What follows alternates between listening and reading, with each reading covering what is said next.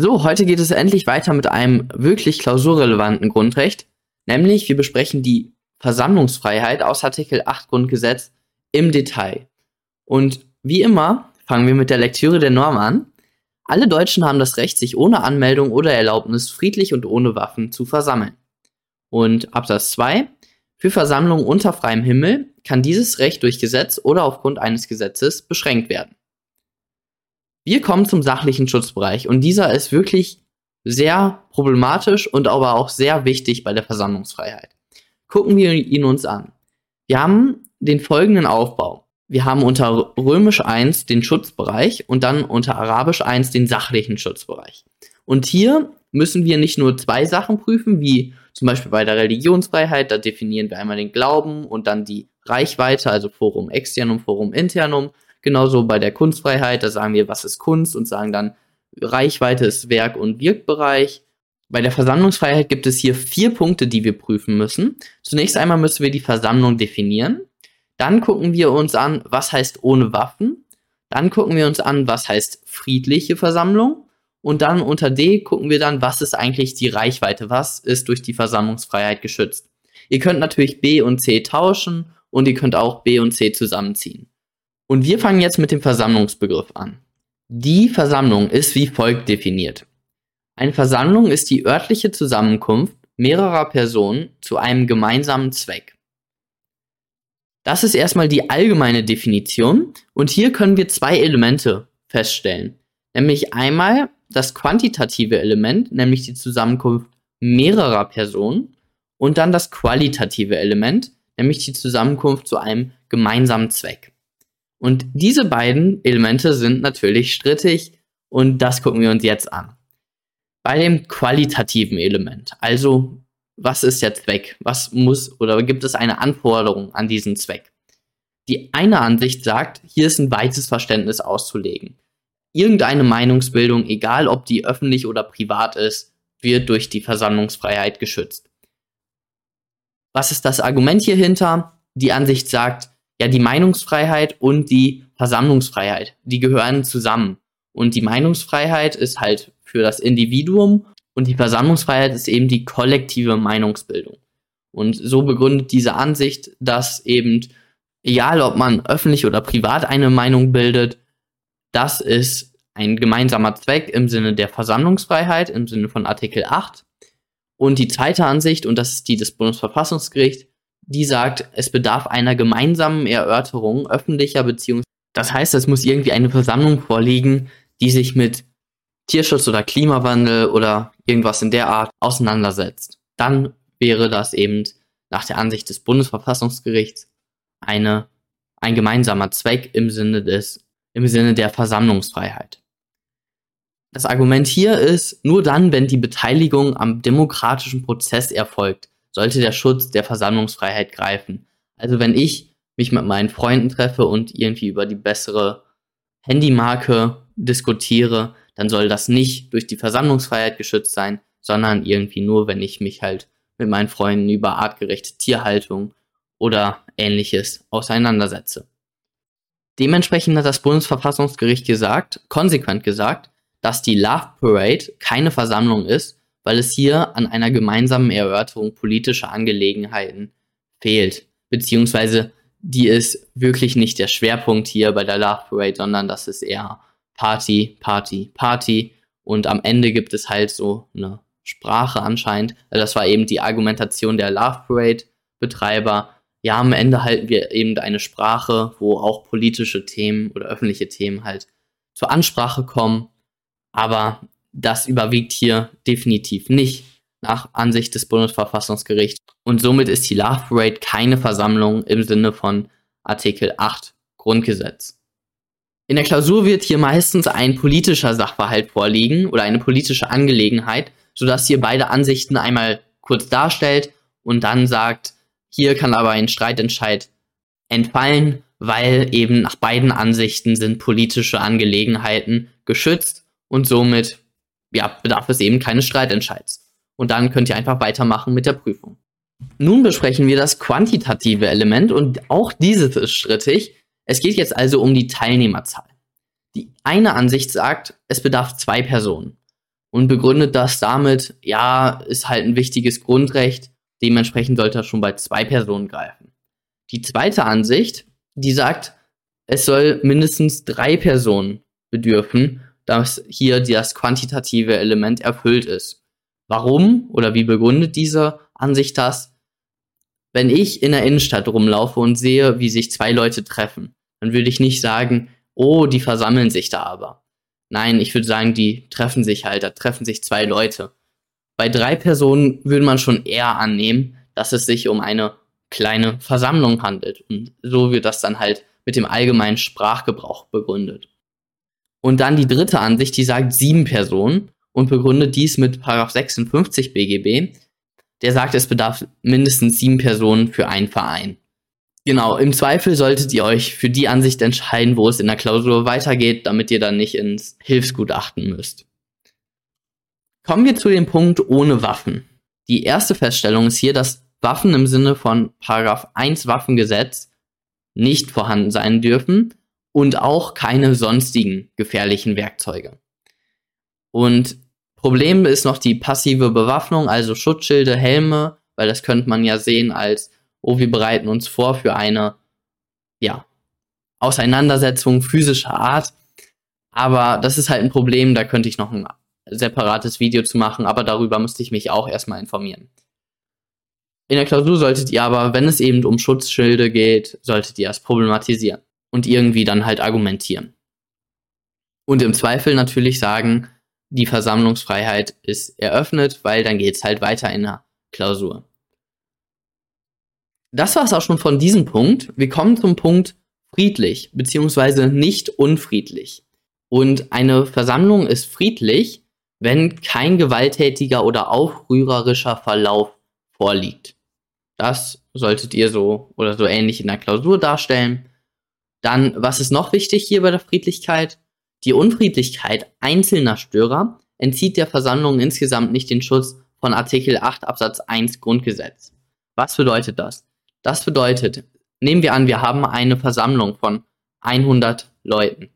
Und diese 100 Leute sind friedlich am Demonstrieren und plötzlich sind fünf von diesen 100 Leuten, die werden jetzt unfriedlich. Die fangen eine Prügelei an, was auch immer. Jetzt sind diese fünf Leute nicht mehr von der Versammlungsfreiheit geschützt, weil sie eben nicht mehr friedlich äh, ist. Aber die anderen 95 Leute, die sind natürlich immer noch von Artikel 8 Absatz 1 Grundgesetz geschützt. Wichtig ist hierbei, dass man noch beachtet, dass die Versammlung nicht als Kollektiv geschützt ist. Also die Versammlung äh, kann sich auf Artikel 8 Absatz 1 berufen, sondern wir müssen die Versammlung mit 100 Personen, müssen wir jede einzelne Person betrachten. Das heißt, Lukas beruft sich auf Artikel 8 Absatz 1, Sarah beruft sich auf Artikel 8 Absatz 1, Hannah beruft sich auf Artikel 8 Absatz 1, Laura beruft sich auf Artikel 8 Absatz 1. Also alle, die eben an dieser Demonstration teilnehmen, die berufen sich einzeln auf die Versammlungsfreiheit nach Artikel 8 Absatz 1. Dann ein weiterer wichtiger Punkt ist der Verstoß gegen 240 StGB, das ist die Nötigung, kann man sich trotzdem auf die Versammlungsfreiheit berufen, also trotz diesem Verstoß gegen diesen 240 StGB. Sonst könnte ja der Gesetzgeber den Schutzbereich der Versammlungsfreiheit beschränken. Genau, diesen Punkt werden wir auch noch in der Berufsfreiheit haben. Ähm, da werde ich den dann noch ein bisschen mehr ausführen. Dann die Sitzblockade, die ist auch noch von Artikel 8 Absatz 1 geschützt. Das ist vom Bundesverfassungsgericht so entschieden worden. Genau. Dann die Reichweite. Was ist eigentlich geschützt? Man, man beruft sich jetzt auf Artikel 8 Absatz 1. Aber was ist von diesem Artikel 8 Absatz 1 überhaupt geschützt? Hier muss man eine weitere Auslegung an, an den Tag legen. Ort, Zeit, Art und Inhalt der Versammlung sowie vorbereitende Maßnahmen wie die Organisation, die Werbung und die Anreise sowie die Nutzung von öffentlichen Straßen und Plätzen ist alles von der Versammlungsfreiheit geschützt. Übrigens handelt es sich auch bei der Versammlungsfreiheit wie bei der Meinungsfreiheit um ein die freiheitlich-demokratische Grundordnung schlechthin konstituierendes Grundrecht. Das heißt, diesen Satz könnt ihr immer in der Klausur verwenden, der hört sich nicht nur gut an. Damit unterstreicht er auch eben die Wichtigkeit der Versammlungsfreiheit. Und damit könnt ihr auch dann begründen, dass hier eine Weiterauslegung an den Tag gelegt werden soll. Eine kleine Ausnahme gibt es, nämlich nicht allgemein zugängliche Orte. Dazu berechtigt die Versammlungsfreiheit nicht. Das heißt, ihr könnt euch jetzt nicht auf die Versammlungsfreiheit berufen und ihr wollt euch eben auf einem Militärgelände versammeln, was abgesperrt ist. Das ist kein allgemein zugänglicher Ort. Da könnt ihr dann nicht mit der Versammlungsfreiheit argumentieren. Artikel 5 Absatz 1 Satz 1 Variante 1, also die Meinungsfreiheit, schützt den Meinungsinhalt der Versammlung. Und wenn die Versammlung auch noch der Kundgabe einer religiösen Überzeugung gilt, dann wird sie zusätzlich von Artikel 4 geschützt. Hier haben wir nochmal ein Zitat von einer super Jura-Seite. Das der versammlungsspezifischen Gefahr. Geht es um eine Seuche, ist Artikel 8 Absatz 1 einschlägig. Erfolgt ein Eingriff jedoch mit Blick auf die religiösen Inhalte einer Versammlung, die Meinungskundgabe oder die künstlerische Betätigung, so sind die dementsprechenden Grundrechte zu prüfen. Also wenn es vielmehr um diese Meinungskundgabe geht, dann sagt ihr Artikel 5 Absatz 1 ist vielmehr einschlägig. Und wenn es mehr um irgendwie Ort, Zeit, Art der Versammlung geht, dann sagt ihr die Versammlung. Ähm, die Versammlungsfreiheit ist einschlägig. Kommen wir endlich zum persönlichen Schutzbereich. Und hier sind erstmal Deutsche im Sinne des Artikel 116 Grundgesetz geschützt. Zusätzlich sind auch noch juristische Personen geschützt. Nun ein Punkt, den ich gerade schon angesprochen habe. Geschützt wird jeder einzelne Versammlungsteilnehmer, nicht aber die Versammlung selbst. Also nicht die Versammlung mit 100 Leuten beruft sich auf die Versammlungsfreiheit, sondern Lukas, Laura, Hanna, Antonia oder so weiter. Die Antonia beruft sich auf Artikel 8 Absatz 1, da muss man das eben genau für Antonia prüfen. Und Lukas beruft sich auf Artikel 8 Absatz 1, da muss man das für Lukas genau prüfen. Nun, was ist mit einer Versammlung, wo Deutsche und Ausländer teilnehmen? Die Deutschen können sich natürlich auf Artikel 8 Absatz 1 berufen. Die Nicht-EU-Ausländer, die müssen sich leider nur auf den Artikel 2 Absatz 1 berufen, der natürlich deutlich schwächer ist. Was ist mit EU-Ausländern? EU-Ausländer, die können sich natürlich auf Artikel 18 AUV oder eben auf Artikel 2 Absatz 1, je nachdem welche Ansicht ihr verfolgt, berufen. Dann muss man da eben bei Artikel 2 Absatz 1 im Hinterkopf behalten, dass die nicht diskriminiert werden dürfen und Dementsprechend muss man die Prüfung von Artikel 2 Absatz 1 anpassen an den Schutzbereich von Artikel 8 Absatz 1. Also EU-Ausländer dürfen ja aufgrund von Artikel 18 AUV nicht diskriminiert werden. Empfehlen würde ich euch natürlich aber zu sagen, Artikel 18 und die können sich unmittelbar auf das Versammlungsfreiheitsgrundrecht berufen. Das ist wahrscheinlich die juristisch etwas fragwürdigere Argumentation, weil man komplett gegen den Wortlaut auslegt. Aber sie ist für die Prüfung in der Klausur deutlich einfacher und genau. Dann der Eingriff. Hier, wie immer, Beispiele für einen klassischen Eingriff sind zum Beispiel die Auflösung durch eine Behörde nach 15 Versammlungsgesetz und ein faktischer Eingriff wäre, die Kontrollen bei den Anfahrten zur Versammlung werden nur schleppend vorgenommen. Also wenn irgendwie ähm, eine Personenkontrolle durchgeführt wird, keiner soll eben Waffen ähm, mitnehmen, dann und diese Kontrollen werden halt wirklich langsam vorgenommen, dann würde man schon einen faktischen Eingriff in die Versammlungsfreiheit annehmen. Kommen wir nun zu einem weiteren problematischen Punkt bei der Versammlungsfreiheit, nämlich der verfassungsrechtlichen Rechtfertigung. Und hier haben wir natürlich hier die Schranke und wir brauchen eine taugliche Schranke.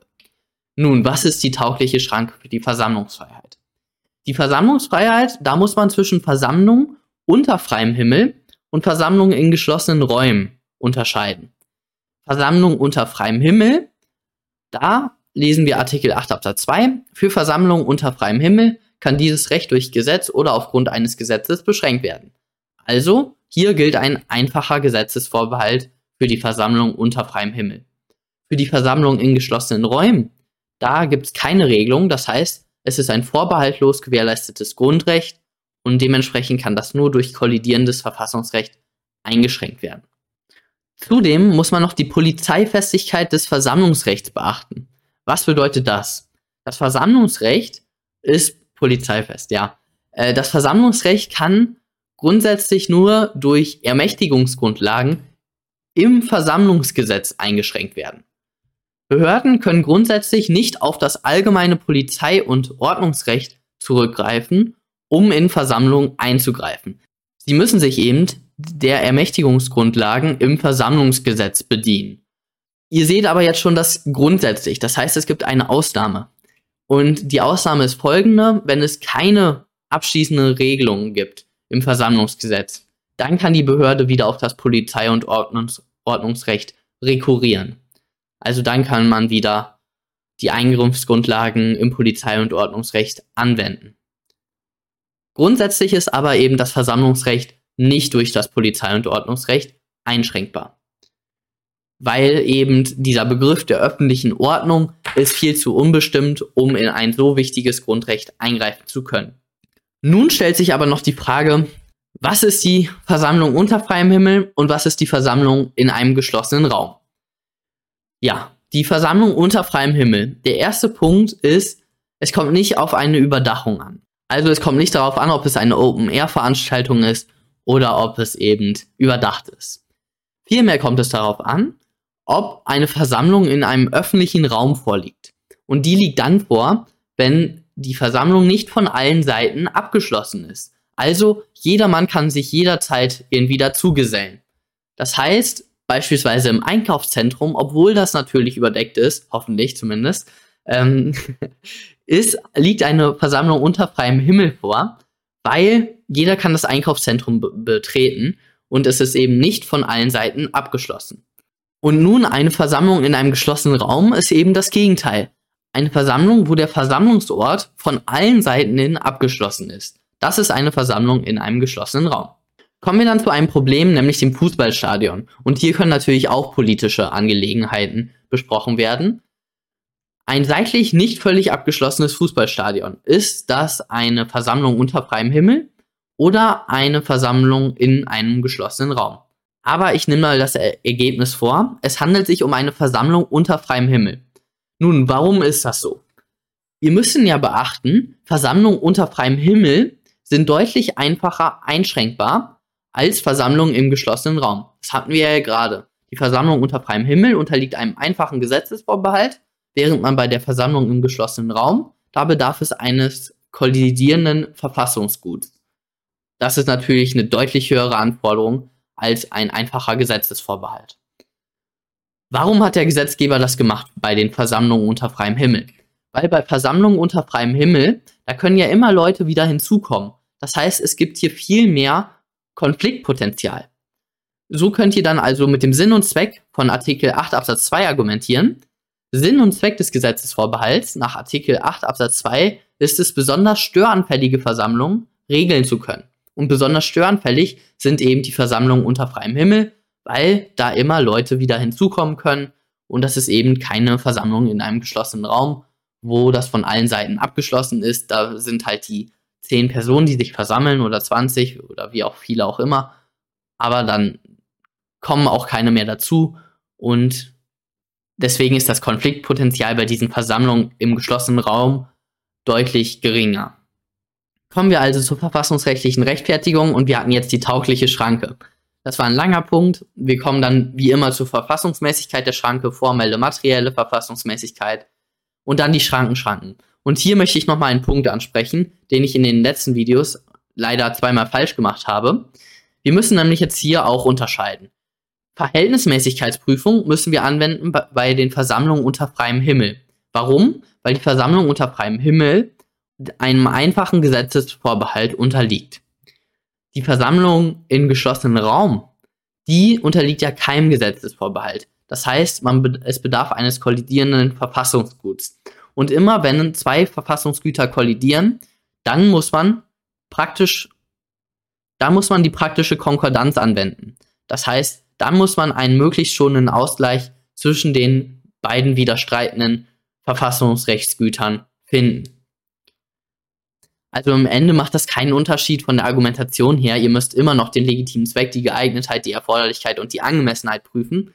Aber ihr solltet das eben richtig benennen, nämlich einmal die Verhältnismäßigkeit und einmal die praktische Konkordanz Und ihr solltet dann auch eben sagen, bei der praktischen Konkordanz muss eben ein möglichst schonender Ausgleich gefunden werden. Kommen wir noch zum Sonstigen. Vor der Föderalismusreform galt eben eine bundesgesetzliche Regelung. Und nun, nach der Föderalismusreform, haben die Länder die Gesetzgebungskompetenz bezüglich der Versammlung. Und Bayern, Niedersachsen und noch ein paar andere Länder haben davon auch Gebrauch gemacht. Wenn die Länder aber keinen Gebrauch ge gemacht haben von dieser Gesetzgebungskompetenz, dann gilt, Paraf äh, dann gilt Artikel 125a Grundgesetz, das bundesgesetzliche Versammlungsgesetz gilt fort.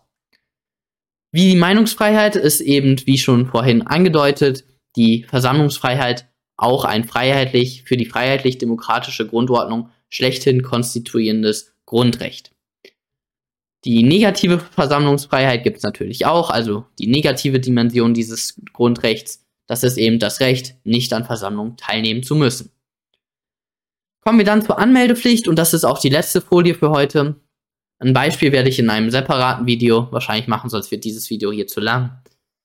Und wir lesen einmal Artikel 8 Absatz 1 nochmal. Alle Deutschen haben das Recht, sich ohne Anmeldung oder Erlaubnis friedlich und ohne Waffen zu versammeln. Und was steht jetzt in der bundesgesetzlichen Regelung in Paragraph 14?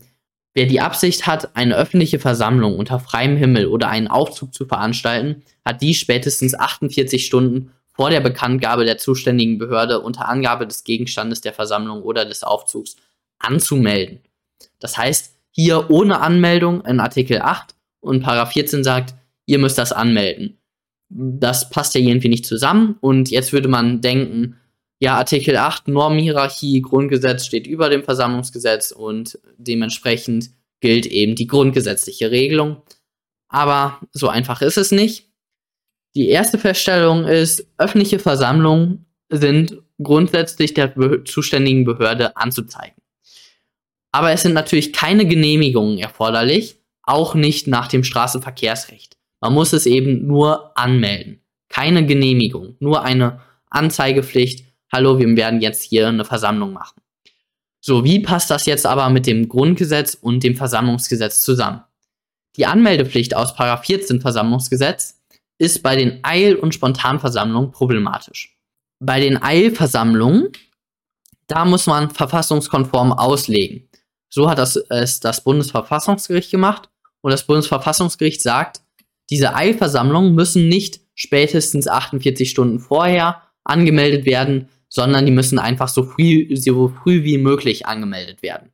Diese 48-Stunden-Frist, die hier steht, hat dies spätestens 48 Stunden vor der Bekanntgabe anzumelden. Das gilt nach der verfassungskonformen Auslegung nicht. Man muss bei den, bei den Eilversammlungen nicht. Man muss eben diese Frist nicht einhalten, sondern so früh wie möglich das einfach anzeigen. Und bei den Spontanversammlungen muss man es gar nicht anzeigen. Also verfassungskonforme Auslegung von 14 bei Spontanversammlungen, die müssen eben nicht angemeldet werden, weil sie sonst generell ja verboten wären.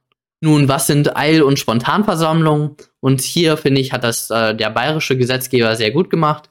Absatz 3 sagt hier, entsteht der Anlass für eine geplante Versammlung kurzfristig. Das ist die sogenannte Eilversammlung. Ist die Versammlung spätestens mit der Bekanntgabe fernmündlich, schriftlich, elektronisch oder zur Niederschrift bei der zuständigen Behörde oder bei der Polizei anzuzeigen.